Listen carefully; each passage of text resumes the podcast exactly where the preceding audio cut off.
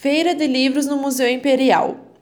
O Museu Imperial, criado em 1940, fica localizado na cidade de Petrópolis, no Rio de Janeiro, e conta hoje com um rico acervo de móveis, livros e obras de arte do período imperial brasileiro. Antes de se tornar museu, foi o Palácio de Verão de Dom Pedro II, a residência predileta do imperador. Para iniciar as obras de sua construção, Pedro II assinou um decreto em 16 de março de 1843, criando o município de Petrópolis.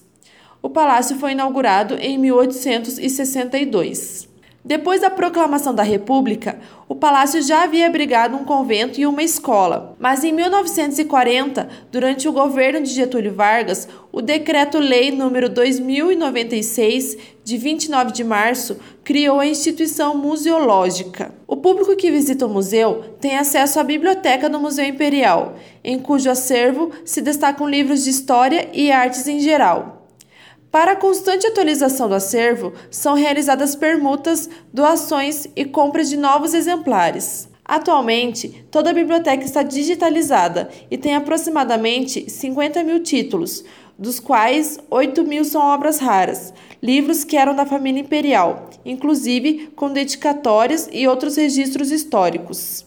A última ação realizada para a atualização do acervo ocorreu no dia 24 de janeiro, o museu promoveu uma feira de livros e contou com a parceria da Uninter, que esteve presente realizando doações de livros de literatura infantil, artes e técnicos, por meio do seu polo de apoio presencial. Esta foi a primeira edição do evento e contou com a participação do público interessado em literatura, que trocou livros em bom estado de conservação que já tinham em casa por livros doados tanto pelo museu quanto pela Uninter. Abre aspas. Os livros trocados continuaram na biblioteca do museu. A intenção era mais reciclar o conteúdo, um atrativo para estimular a leitura e a procura pela biblioteca.